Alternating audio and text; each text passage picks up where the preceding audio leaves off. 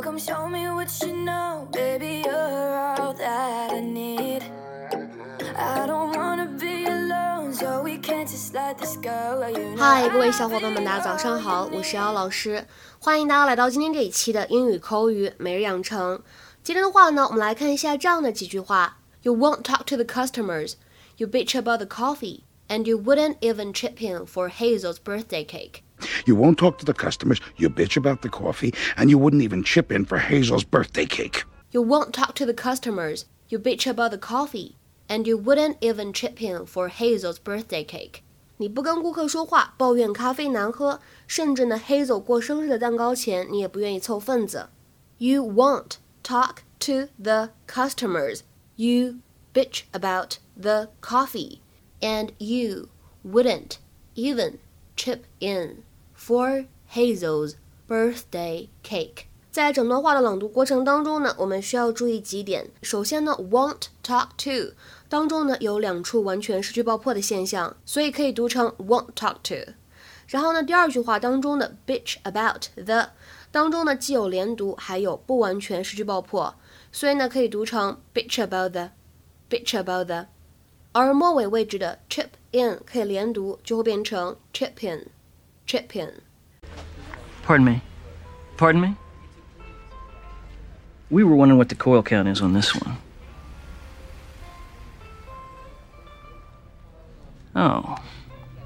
Sorry.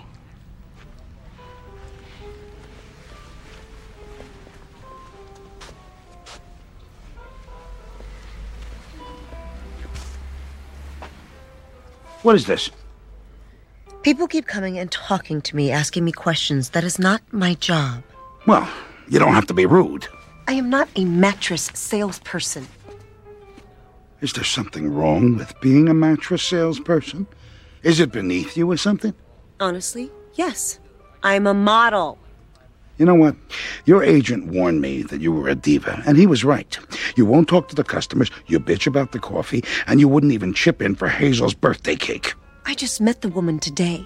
That didn't stop you from having a piece.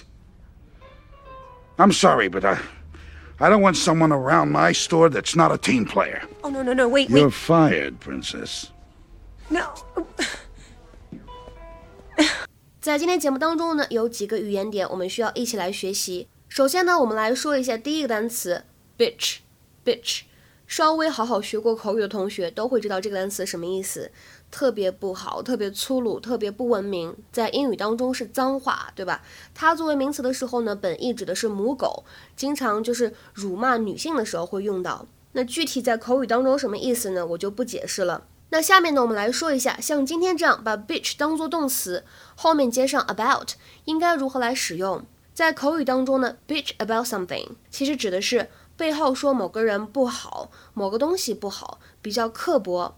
To make unkind and critical remarks about somebody or something, especially when they are not there。或者呢，更简单一点，我们可以说 to complain about somebody or something，抱怨某个人或者某件事情。下面呢，来举一个比较简单的例子。She isn't the sort of person who bitches about others behind their back. 她不是那种在背地里面说别人坏话的人。She isn't the sort of person who bitches about others behind their back. 那么，由于这个 bitch 这个单词真的非常的粗鲁，非常的 rude，不文明，所以呢，不论是当做名词还是当做动词来使用，我都不建议大家使用。那么今天节目当中呢，第二点，我们来学习一下跟 chip 相关的表达。其实 chip 大家比较熟悉的可能是 potato chips。或者呢，fish and chips，这又是一个暴露吃货本性的词。那我们今天的视频片段当中呢，这个 chip 它是当做动词来使用的，chip in something，在这里呢，其实可以理解成为凑份子的意思，to give some money so that a group of people can buy something together。那比如说下面呢，举两个比较简单的例子。第一个，If everyone chips in, we'll be able to buy her a really nice present。如果每个人呢都能够凑凑份子，我们呢就可以给她买一件相当不错的礼物了。If everyone chips in, we'll be able to buy her a really nice present.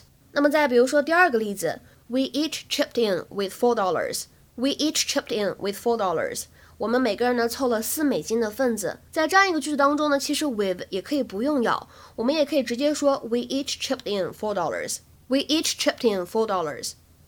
那么在口语当中呢，其实这个 chip in 我们也可以理解成为插话的意思，to join in or interrupt a conversation，to add something to a conversation or discussion。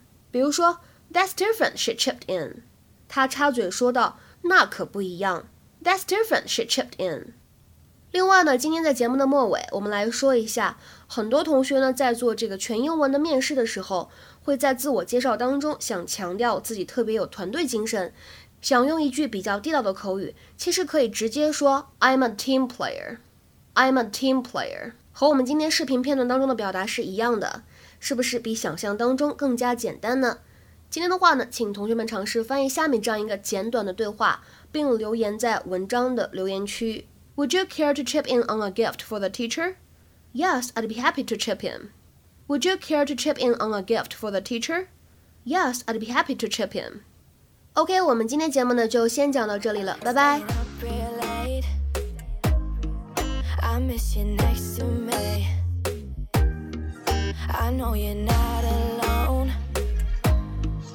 Probably with some girl you don't know.